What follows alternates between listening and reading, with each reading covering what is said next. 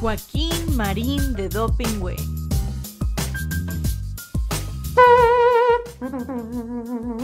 Atención. Paso redoblado. Ya. Joaquín Marín de Dopingüe, Joaquín Marín de Dopingüe. Que los cielos y la tierra se estremezcan, que las águilas dejen de volar, que los mares con sus olas rompan fieras. El programa ya está por comenzar. Desde el palco los longevos periodistas cada viernes a las doce ven pasar las noticias que trascienden la semana, puros datos, las notas nada más.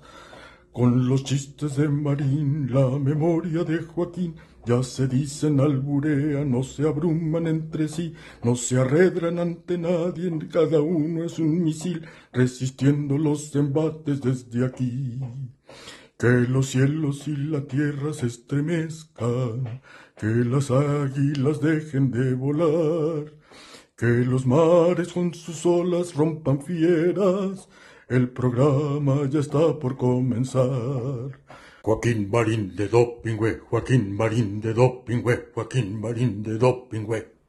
Ya estamos al aire como todos los viernes en este espacio. Joaquín. Marín. De Do. Pingüe, Carlitos querido, ¿cómo estás? Joaquín. ¿Qué tal? Pues Oye, viendo. ¿qué te- Sigo sorprendido, Joaquín. ¿Cómo crees?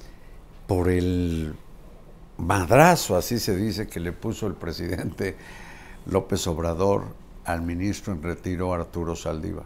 Y a la corte toda. y al A la corte, desde luego, pero ya la traía. Pero con Saldívar, que le ha sido tan leal, pues lo exhibió como, como una persona sin ética. Y ya Saldívar explicó con Ciro en la única entrevista que dijo que iba a dar, que no es cierto lo que dijo el presidente. Ah, Entonces mintió el presidente. Pues mira, lo que pasa es que López Obrador tiene una, pues, ni hablar, una incontinencia para deshonrar a mucha gente, ¿no? De Saldívar dice que era su agente encubierto ahí en la Suprema Corte. En el mundo del espionaje le llaman topos. un topo. Un infiltrado. Lo niega Saldívar, pero ya desde antes López Obrador lo había balconeado, exhibido, porque dice que cuando andaba en campaña, Saldívar le mandó decir que contara con él, Sí, es cierto. cuando era presidente de la Corte. Entonces esta proclividad o incontinencia del presidente para deshonrar a tanta gente, ve lo que le dijo a, precisamente a la ministra Piña, al Poder Judicial, que, que ahora tienen algo así como licencia para robar, Ah, sí, que estaba podrido el Poder Judicial. pero además les endilgó el cargo de que son ladrones. Ah, no, sí, además están al servicio de la mafia del poder y del crimen organizado. ¿Y por qué no procede levantando una denuncia y que salga lo que deba salir? Pero López Obrador eh, no tiene problema con esparcir El, su, calumnias, como dice, su pecho no es bodega. que porque su pecho no es bodega y qué culpa tienen sus agraviados. Mira, este, algo tendrá de verdad lo que dijo. y además hay eh, testimonios que por supuesto que Arturo Saldívar consultaba en Palacio Nacional con el presidente de la República. Y el presidente lo dijo con toda claridad. Lo dijo con toda claridad el miércoles. Sí, respetuosamente interveníamos. Y le decía, y él le decía a los jueces, Cuidado con esto. ¿sí? Pero mira, yo creo, y por cierto, en esto, plena coincidencia con Arturo Saldívar, ¿sí? Es lógico que las partes contrapuestas en algún litigio judicial busquen hablar con jueces, magistrados, ministros. A mí no me espanta eso. Es lógico porque finalmente, en este caso el Poder Ejecutivo y el Judicial, pues forman parte del supremo gobierno de la República. Entonces tiene que haber diálogo. En Bueno, pero las para eso está una consejera jurídica. No sí, no, pero esta consejera ves que no recibe, no recibe comunicados cuando anda de vacaciones.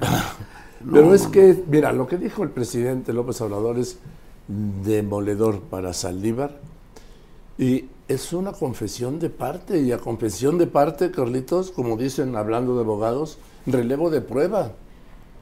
El presidente denunció que utilizaba a Arturo Saldívar para litigar ciertos asuntos con ciertos jueces que eran de interés.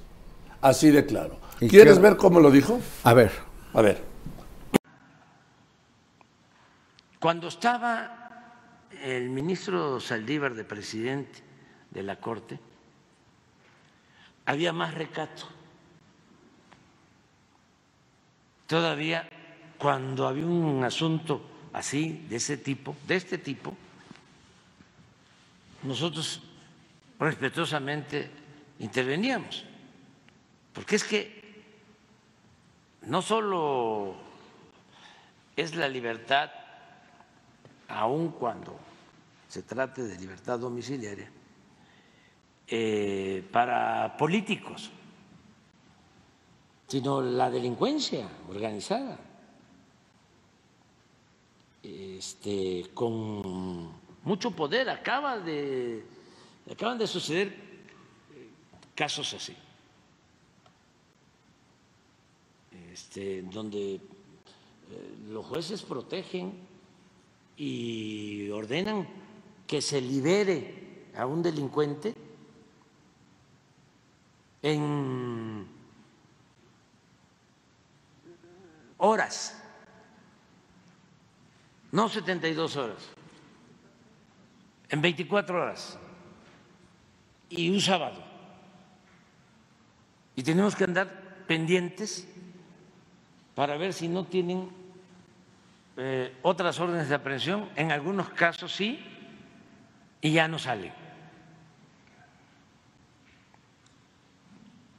Pero eh, cuando se daban estos hechos y estaba Saldívar, se hablaba con él y él podía, respetuoso de las autonomías, de los jueces, pero pensando en el interés general, pensando en la justicia, en proteger a los ciudadanos ante el crimen. Hablaba con el juez y le decía, cuidado con esto.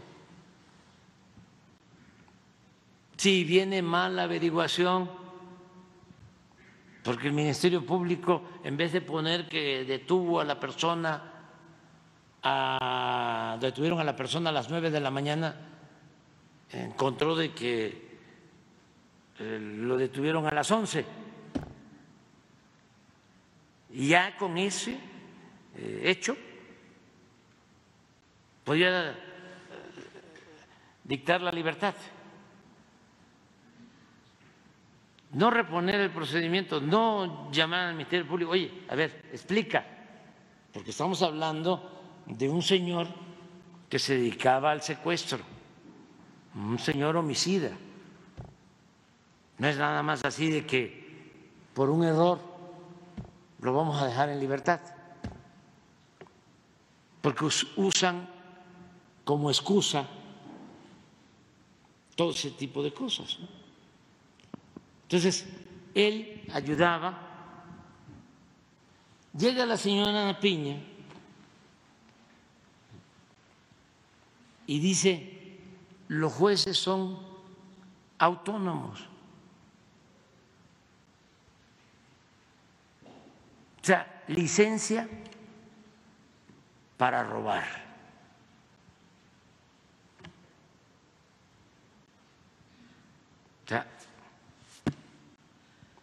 Hagan lo que quieran. Más claro, ni el agua. ni el agua. Y Pero mira, pero mira, eh, no podemos eh, soslayar Sí. que al presidente le da por decimos en periodismo, por volar la nota. Pues no sé si la habrá volado o no. Aquí yo Pero me- qué mal lo dijo, qué mal lo dijo. Y además dice una cosa muy contradictoria. Dice que con Saldívar había más recato, dice. Sí. Y entonces, sin el menor recato, pulveriza la honorabilidad, o eso ocurrió, pues, la honorabilidad de Arturo Saldívar Lelo de la Rea. Y no solo eso, no solo es Saldívar, es él. Es él que se había comprometido, Carlos. ¿Sí? A Mira. no me entrometerse en las decisiones judiciales. Vamos a recuperar este, Órale. esto que dijo el 8 de agosto de 2018, ahí en el Pleno del Tribunal Electoral del Poder Judicial de la Federación, cuando recibió la acreditación como presidente electo de México. Fíjate, el compromiso que dijo es, no me voy a meter en nada en el Poder Judicial ni en el Poder Legislativo. A ver cómo lo dijo. En lo que a mí corresponde, en mi carácter de titular del Ejecutivo Federal, actuaré con rectitud y con respeto a las potestades y la soberanía de los otros poderes legalmente constituidos. Ofrezco a ustedes, señoras, señores magistrados, así como al resto del Poder Judicial, a los legisladores y a todos los integrantes de las entidades autónomas del Estado, que no habré de entrometerme de manera alguna en las resoluciones que únicamente a ustedes competen. En el nuevo gobierno, el presidente de la República no tendrá palomas mensajeras ni halcones amenazantes. Ninguna autoridad encargada de impartir justicia será objeto de presiones ni de peticiones ilegítimas cuando esté trabajando en el análisis, elaboración o ejecución de sus dictámenes y habrá absoluto respeto por sus veredictos. El Ejecutivo no será más el poder de los poderes, ni buscará someter a otros poderes. Cada quien actuará en el ámbito de su competencia y la suma de los trabajos respetuosos e independientes fortalecerá la República y el Estado de Derecho, el Estado democrático de Derecho transitará del ideal a la realidad. Pues, a ver, ¿dónde quedó eso? No, pues es una palabra o un compromiso no cumplido. Violado. Pues aquí traiciona, el que proclama mucho no mentir, no robar, no traicionar, aquí se traiciona a sí mismo. O traiciona su palabra. o deja verse como es, Carlos. Porque además aquí nada más agrego lo del también respeto al poder legislativo. ¿Cuántas veces les ha dicho, quiero que me aprueben esta iniciativa sin tocarle una coma? ¿Eso es respetar la independencia del poder legislativo? Pero mira, también había dicho precisamente aquel 8 de agosto que, que no se metería en las instituciones autónomas del. Estado y ahora las quiere desaparecer. Así es, y no solo eso.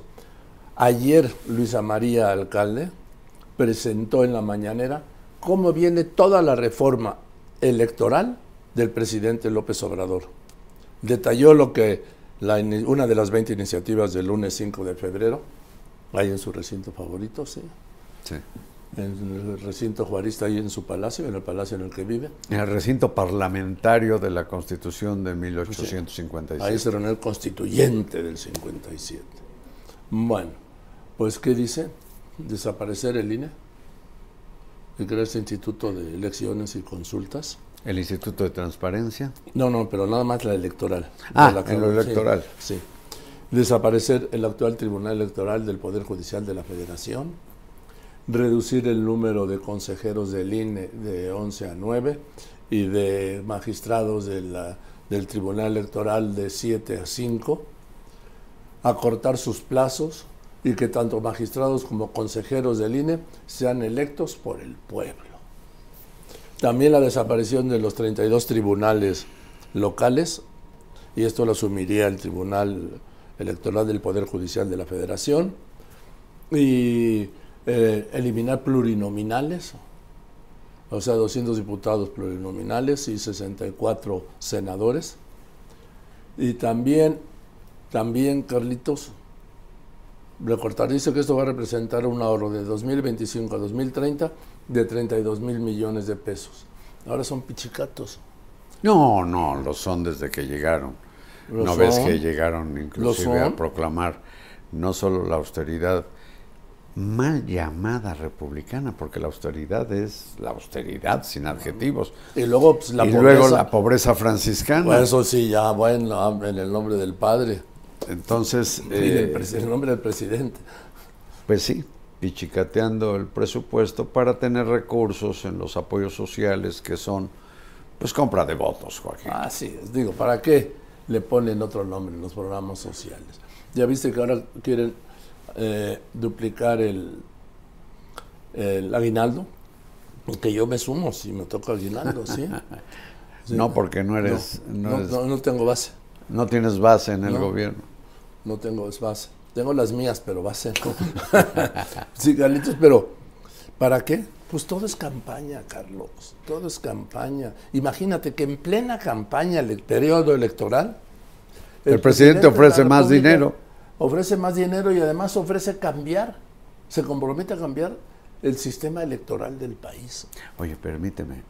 Y en la propaganda eh, que circula en, sobre todo radio y televisión, dicen los apoyos sociales del presidente López Sí. Obrador, como si fuera de su quincena. Ah, mira, la gente de Acapulco, cuando les dan los, estos, los De servidores, parte ¿eh? del licenciado López Es Obrador. de parte del presidente López Obrador. Es de parte del presidente López Obrador. No ha puesto un solo centavo el presidente, ni siquiera el billete de 200 pesos que a cada rato saca, que porque no usa ni tarjeta de crédito ni trae dinero en efectivo. No, pues no paga nada. Pues, ¿Qué paga el presidente? ¿Qué paga un presidente? Nada. Pues no, ni la renta en el museo que es Palacio Nacional. Ni la renta, ni la luz, ni el agua, ni el internet, ni el wifi. Ni lo la paga, seguridad, ni el ni predial. los transportes. Pero, pero primero de... ¿De Palacio? De, de- sí, de lo, donde vive, sí. Nada, ni, ni el súper o el mercado, como le quieran llamar. Nada. La despensa, La despensa, sí. Y no es básica, ¿eh? No. Eh, tampoco, ahora ya de lo demás, pues no paga coche, no paga gasolina, no paga chofer, No paga avión, no paga, no, espérame, no paga seguridad, que decías tú, ni los transportes de seguridad, no paga aviones, no, ya no.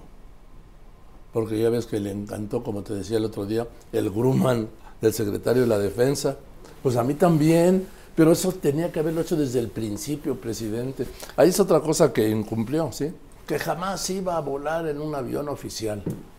Ya no se baja del Grumman. Sí. Y ya está trepado en el helicóptero. Pues como debía ser presidente desde un principio.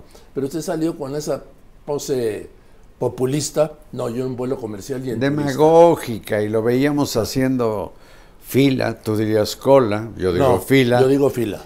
Para, Sí. para, Porque- para comprar su boleto o subirse a un Viva Aerobús. No, la hacían para pasar seguridad. ¿Sí? Y entonces Carlitos... Y luego iba- subía por la escalerilla inmediata No, a la entrada del avión. Después, eso fue después. Después ya no hizo fila ni entró por seguridad. Lo llevaban en su convoy a la escalerita, que está fuera del gusano. Pero qué bueno que así sea, o que así fuera. En realidad fue una gran insensatez desaparecer lo que se conoció como el Estado Mayor Presidencial, donde había una logística, yo diría, pues impecable de jefe de Estado. de jefe de Estado. Lo tenía Evo Morales, A ver, Maduro, Maduro, Díaz Canel, pues sí. sus amigochos. Lo tiene hasta el cacique aquel de Azerbaiyán o de Kayikistán, que compró el avión presidencial. Que nunca hemos visto esas cuentas, ¿eh? Porque son de seguridad nacional. Yo volé en ese avión. En el, en- yo no, yo nunca volé. En, en ese avión nunca me subí. En mi discusión que se Ah, grabó en, de aquí a en Gander. Alaska. En Gander. En, Ala- eh, Ah, eh, ¿Fue en Gander? No, fue en Alaska, sí. en Alaska. Sí, porque iban para Oriente. Iba a, a Pekín, que hoy le llaman Beijing, pero no hay perros beijinenses. Entonces, como el pato de, de este, del exdirector de Pemex, ¿cómo era? El, Ah, el laqueado. el laqueado El pato laqueado. pequinés. Pe- ¿No es bellinés? No es bellinés. Bueno, el asunto es que a mí me tocó volar y puedo decir que ese avión sobre el que tanto se habló y el de la falsa rifa y el de... Ese avión es como un avión de Interjet No, no. pasado de peso. Se apantallaron mucho porque el baño estaba recubierto de en falso de algo que parecía mármol y llegaron a decir que era mármol. Sí, imagínate. Pues qué pendejo va a poner un baño de mármol en algo que se puede caer. en un avión. Digo, fin. Si lo que buscan es que no haya peso. Que no haya peso. Bueno, el asunto. Bueno, también el cuento de que este avión no lo tiene ni Obama. Una mentira. No, pues lo tiene Y mejor. mentira doble. Y lo tiene por dos. Por dos. O lo tenía. Sí, lo del presidente de Estados Unidos tiene, no era un Boeing este 787, no era un Jumbo 747 y no tienen uno. Tenía dos, el del backup que llaman, que siempre viajan juntos. Sí. Entonces, pero caló la mentira, le decías tú a los suyos, no, sí, este avión no lo tiene ni Obama. Oiga, ¿sabe qué avión tiene Obama? No, pero este no, no lo tiene ni Obama. Sí, pero muy impresionado por un avión que no tenía mayor chiste, si es como estaba destinado para un jefe de Estado. Caray, de México, que es la economía, no sé si 11, 12 o 13 del 11 mundo. o 12. En fin, pero esta proclividad del presidente a, a- a enlodar la honra de personas, pues como, como te ha tocado a ti, como le ha tocado a Ciro, a Loret, que por cierto con Ciro, con Ciro, dos de sus propagandistas son colaboradores de planta, el ministro Saldívar y este eh, Ep- Epi. Epigmenio Ibarra, pues ahí están periódicamente, cada semana diciendo lo que se les da la ah, propaganda para la 4T Y para el presidente. Y para el presidente. Y ahora en tiempos electorales también. Joaquín, Joaquín, yo creo que podemos pasar a otro tema que contrasta mucho, sobre todo con las críticas que López Obrador le ha hecho al Poder Judicial. Por un lado, eh, el beneficio que le dieron a Emilio Lozoya, exdirector de Pemex, para que sortee eh, su proceso en relativa libertad, porque trae un, un localizador, no puede salir de la Ciudad de México, tiene que firmar No, cada no. 15 días. A ver, pero- sortear su proceso en libertad. A ver, Yo- eh, pero si me permites, sí, para no, nada más terminar la apunto, idea. nomás aco- acoto. A ver, de la cárcel a tu casa, son uy, 15 generaciones diferentes, son dos mundos completamente Lo sé. Son- pero legalmente se tiene derecho y hay todo un alegato de por qué no debe haber esa monstruosidad que se llama prisión preventiva oficiosa. Pero lo mencionaba yo porque más allá de si Lozoya legalmente pudo tener ese beneficio y contra lo que ya habló López Obrador para volverse a vomitar sobre el Poder Judicial, ¿qué te parece con el preso político que es Jesús Murillo Cara, a quien no se le da ese beneficio, estando además con padecimientos que se le han agravado sobre una acusación demencial que es uno de quienes desaparecieron, la acusación es desaparición forzada a los 43. normalistas de Ayotzinapa. Qué contraste, porque entonces el Poder Judicial sí le funciona al gobierno de López Obrador para tener presos políticos, le ocurrió a Rosario Robles, Pero cuando es una resolución que contraría al presidente, pues entonces el Poder Judicial está podrido.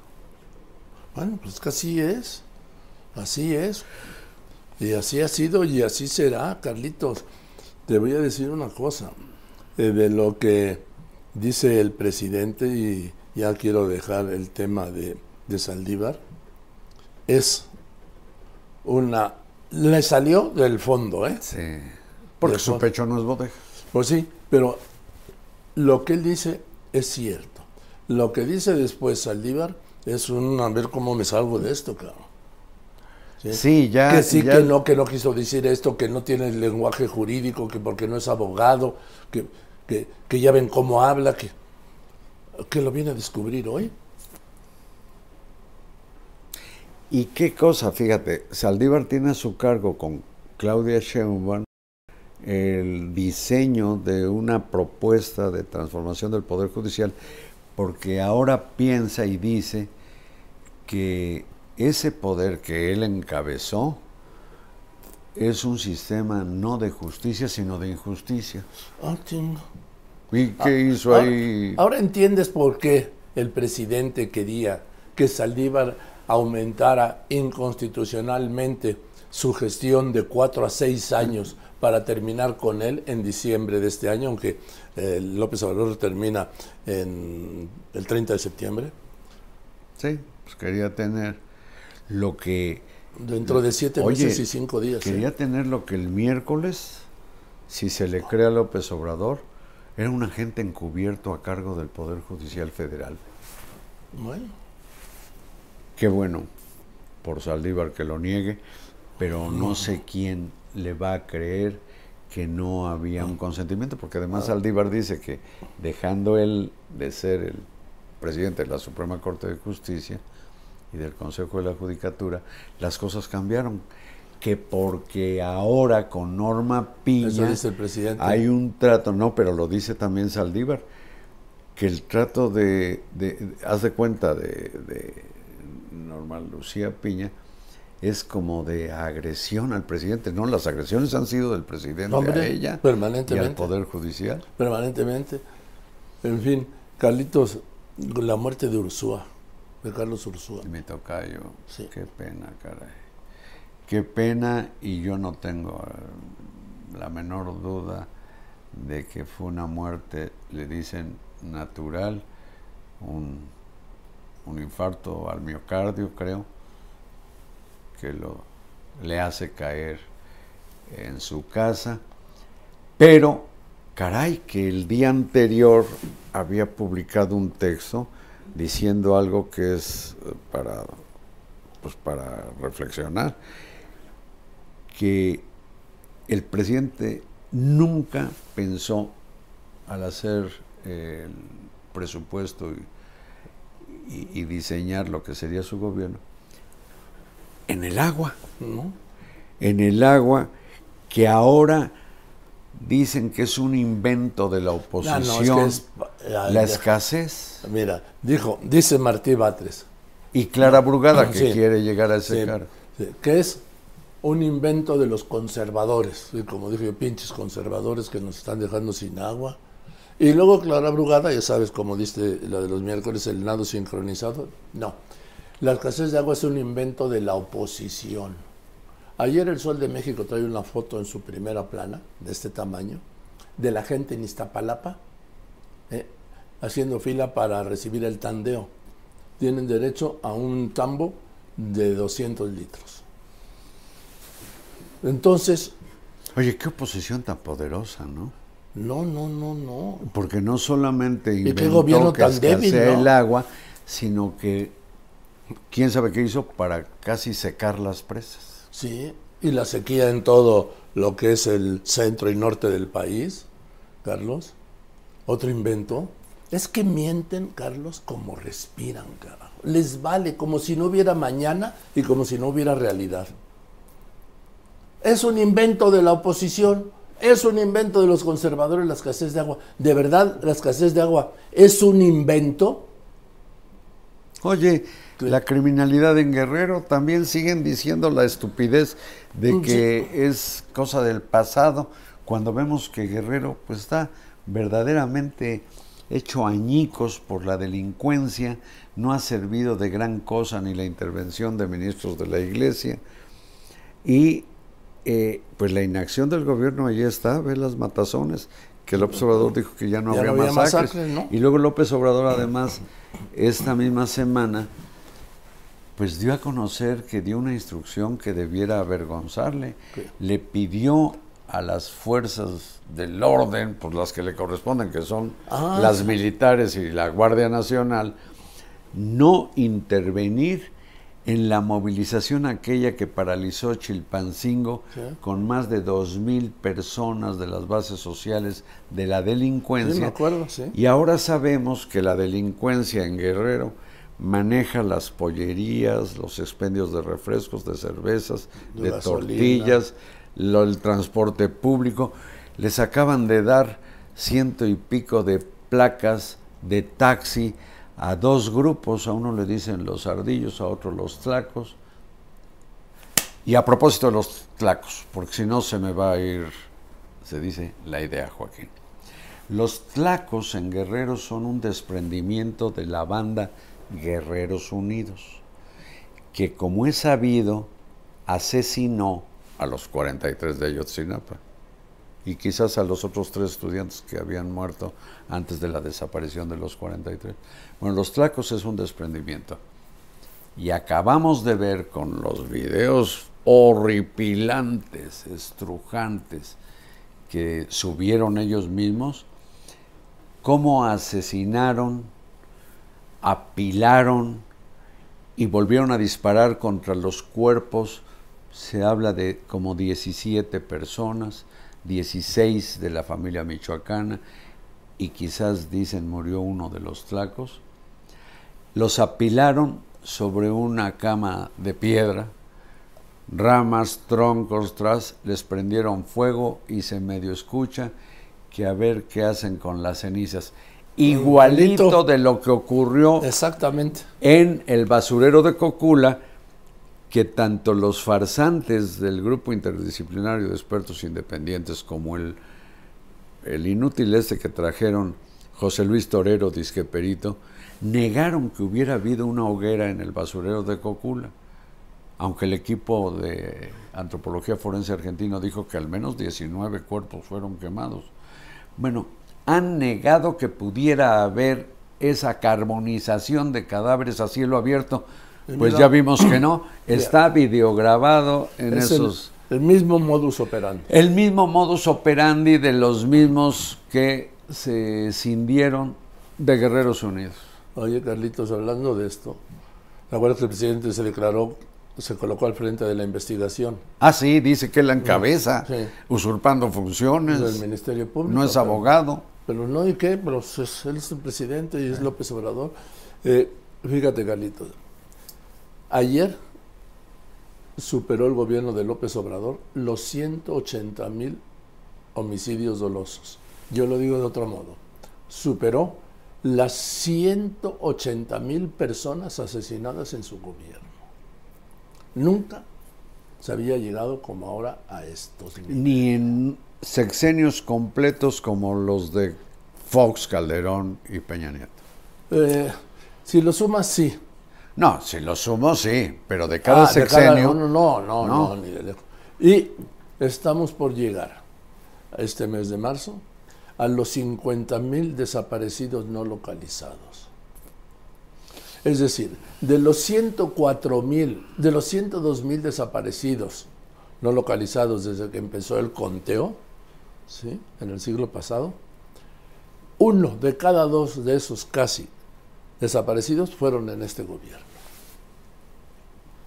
Dirá que es por una delincuencia heredada o fabricada por, No, sí, está mandó. por Calderón, ¿verdad? Sí, es que cuando él se enteró que con Calderón habían desaparecido 17 mil y con Peña 34 mil, pero sobre todo con Calderón dijo, no, no puede tener menos desaparecidos Sí, no. Calderón que yo, y, ordenó, y vino esta cosa de reducir las cifras. de- sí, pero pues no se redujeron, ¿eh? No, hombre, que se van a no se reducir. redujeron. Y estamos ante un punto. En medio de esta crisis de desaparecidos no localizados, Carlos, en medio de esta crisis donde no ha recibido jamás a las madres buscadoras, pero sí recibió a la señora de Argentina. de las la madres de mayo. Sí, que está bien que le haya recibido, pero solo le preocupa un desaparecido al presidente. Catarino. El general Catarino. Que si era general, Pues era alguien que, como en la revolución, muchos se fueron a la gleba y Sí. terminaron con grados, como ocurre en las revoluciones. Bueno, Catarino más bien fue, digamos, uno de los precursores de la revolución por sus críticas al porfiriato, más bien con publicaciones desde Estados Unidos. Luego se metió en un lío con los gringos porque empezó a cargarles a ellos no sé qué y terminó yéndose de Texas, Caraxo, qué lexos está Texas. oye. Se fue a Centroamérica y se enroló con un grupo alzado de Colombia por alguna lucha colombiana y terminó, al parecer, eh, muriendo en un combate en el archipiélago de Boca, no sé qué. Boca, no sé qué, de Panamá. Bueno, el presidente manda... No, primero dicen que hay que encontrarlo. Ah, sí, sí, sí. hay sí, que sí. sí, ¿cómo que está desaparecido el general? Porque escribió un librito de él. Sí, sí, sí, sí. Entonces, pues el único desaparecido, ¿cómo Alguien que- Catarino se llama. Alguien que no peleó propiamente en la Revolución Mexicana. Pero bueno, pero a ver, hay de prioridades. Los otros 50 mil desaparecidos que se esperen. Sí. ¿Y, Ah, pero Catarino hay que ir a buscar a una isla panameña. ¿Y a quiénes manda, Joaquín? ¿A quiénes manda? Primero manda un barco de la Marina Armada de México. Un buque. Con un helicóptero. Sí, sí, para ver. ¿Dónde está Catarino? Sí. Después vean, dotación militar de 80 efectivos.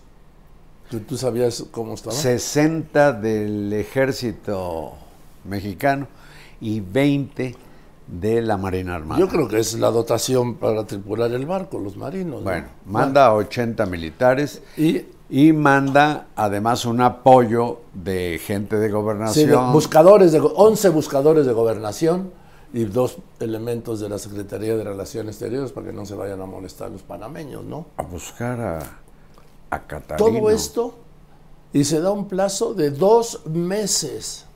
Se zarpó, eh, zarparon el 2 de, eh, no, el 16 de abril, el día, perdón, el pasado 16 de febrero y regresarían el 16 de abril. Una versión tropical de Busca del Soldado Ryan, aquí es En Busca de Catarino. Pues sí. Bueno, pero, pero mira, esto de utilizar a las fuerzas que comanda, como comandante supremo que es el presidente López Obrador, ¿qué te parece la tarea que le asigna al ejército de, en lugar de combatir a la delincuencia y apoyar y reforzar la supervisión de lo que hace la Guardia Nacional contra el- la criminalidad, lo pone a bachear en siete entidades del sureste y se chinga a las pequeñas y medianas empresas que se dedican a eso Que por corruptas.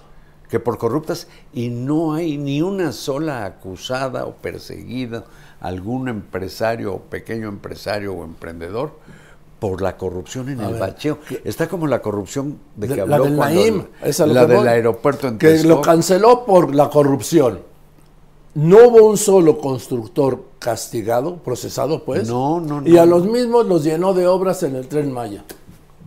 Bueno, habló, ¿cuántas veces lo oímos hablar? De corrupción en la, eh, en la compra de medicamentos, descalificó las licitaciones que se hacían, licitaciones, eh, ¿cómo les llaman? Mancomunadas o, eh, no sé, de que el gobierno compraba En todo lo que necesitaba y a los laboratorios y a los distribuidores de medicinas. Que era tan fácil distribuirlas como los gansitos. Y de todo dijo que porque detrás estaba la corrupción y no hay un solo corrupto por esas aseveraciones del presidente. Y no solo eso. Que está en la cárcel. Eh, la gente de la 4T se ha acercado a esos mismos para comprarles medicinas. Sí, claro, no. Además de ahí se está abasteciendo el propio gobierno. Oye, ¿qué tal la farmaciota? No, hombre, allá en Huehuetoca, farmaciota en Huehuetoca.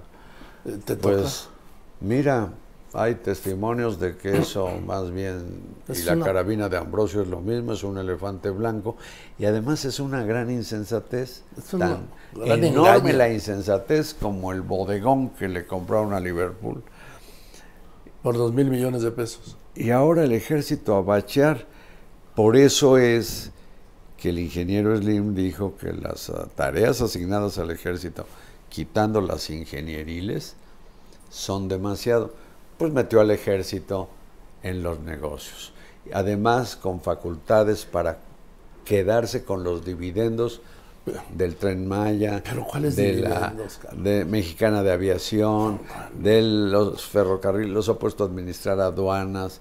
eh, ¿Cuáles cuáles utilidades? Es que eso no, viene- bueno, viene las que. para Carlos. Bueno, tan la sueña Que de esas utilidades ya la repartió. Dice que se va a crear un fondo semilla para las pensiones. A ver, pero no hay utilidades, seamos claros, no va a haber utilidades en el Tren Maya por lo menos en una década. No hay utilidades ni va a haber en largo tiempo en el AIFA. No va a haber En la utilidades aerolínea, en Aeroméxico, en- donde en- de en pronto Mexicana, hay sí. vuelos con un solo pasajero. Vuelos y tienen tres aviones rentaditos. No, dos rentados. Uno es del ejército pintado de Mexicana, de la Fuerza Aérea. Este, no, no va a haber utilidades en largo tiempo en dos bocas. No va a haber utilidades en el transísmico.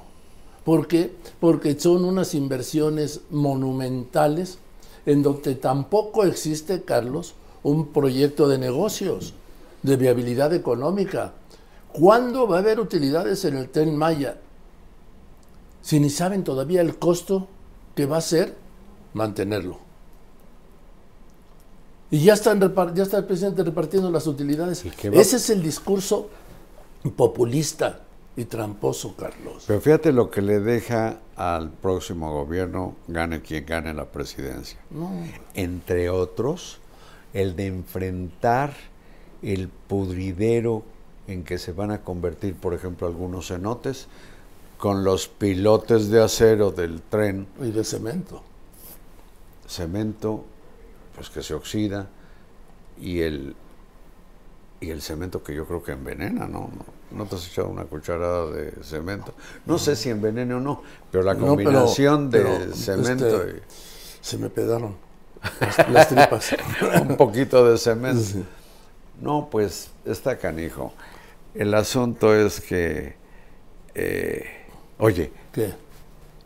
no deja de provocarme una sonrisa el empeño que tiene el presidente y Claudia Sheinbaum muy activa o muy declarante o declarativa de que quieren encontrar a ver de dónde sale tanto hashtag en que los en que les dicen presidente o presidenta narco hasta donde sé, eso no tiene ningún destino porque es prácticamente irreporteable, no es detectable de dónde salen tantos eh, Sí, tantas réplicas de lo que le llaman hashtag. Sí, tienen un origen, alguien.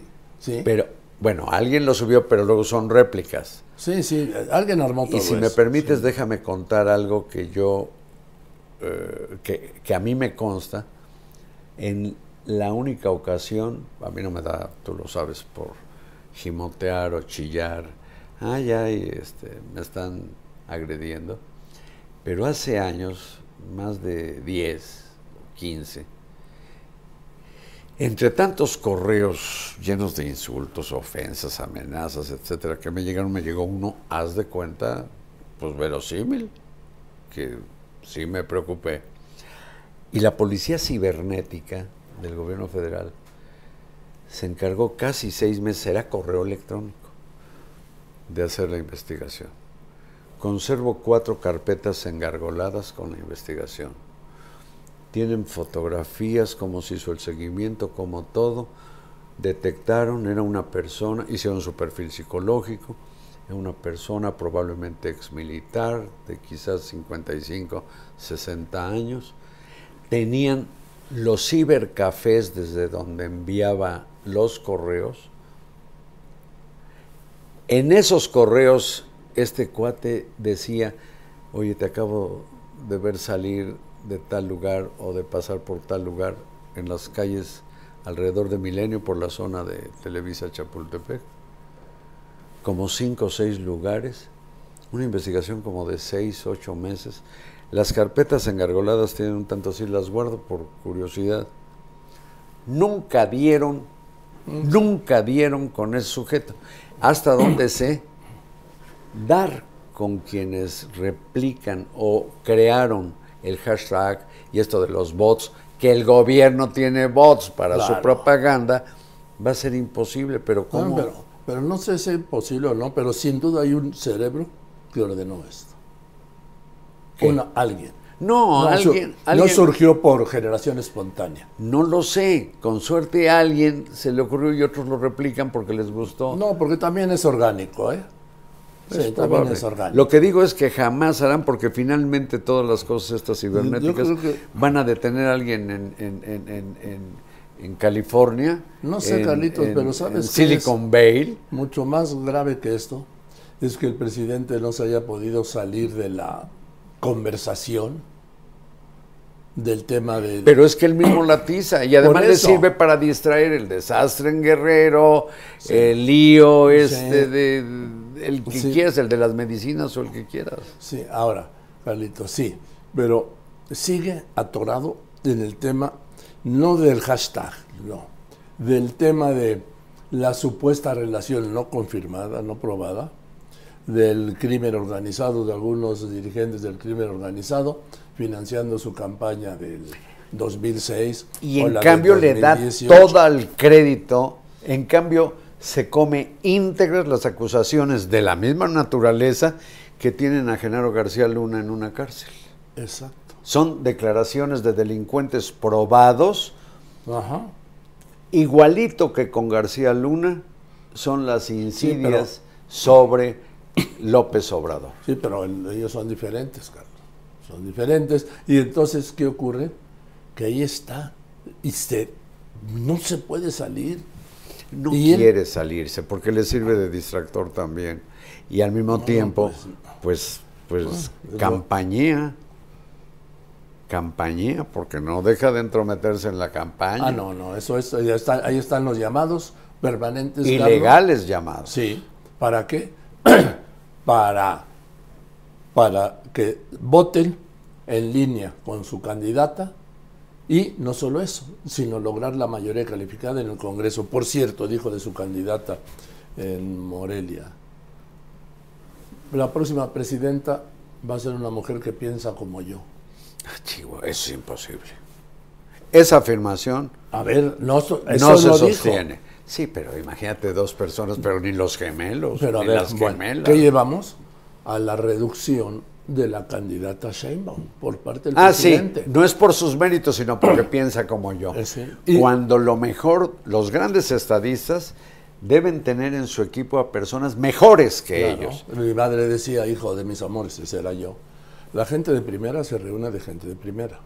La gente de segunda se reúne de gente de tercera. Él debiera decir, porque Claudia piensa o es más chingona que yo. Sí. No porque piensa como yo, porque si ese es su límite, pues yo creo que está mal. Bueno, nada más quiero, no me quiero ir sin decirte que la semana pasada te contaba que este Genaro Villamil ya no estaba en el, en el Sistema Nacional de Radiodifusión, el Sistema de Radiodifusión del Estado mexicano, porque pues no lo sacaron en el Senado, Morena, porque no tenían los de la mayoría calificada para que lo aprobaran. Entonces terminó, pero ¿sabes qué trampa hicieron estos? Lo nombraron encargado del despacho del Sistema Nacional, del Sistema de Radiodifusión del Estado mexicano. Bueno, es tan absurdo como si al presidente López Obrador, cuando termine su gestión constitucional, Sí.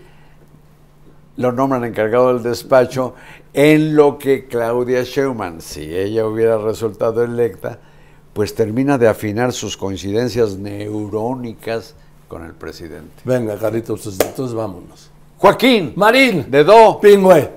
Gracias, Carlitos. Nos vemos el viernes, como todos los viernes, a las 12 del día. Y les recuerdo que estamos en todas mis redes y en todas mis plataformas a la hora que usted mande. Gracias y buenas tardes. ¿Y tú estás en? Semarín, no. Ah, no. Arroba Carlos Marín, guion bajo. Soy Joaquín. Buenas tardes. Joaquín Marín de Dopingüe.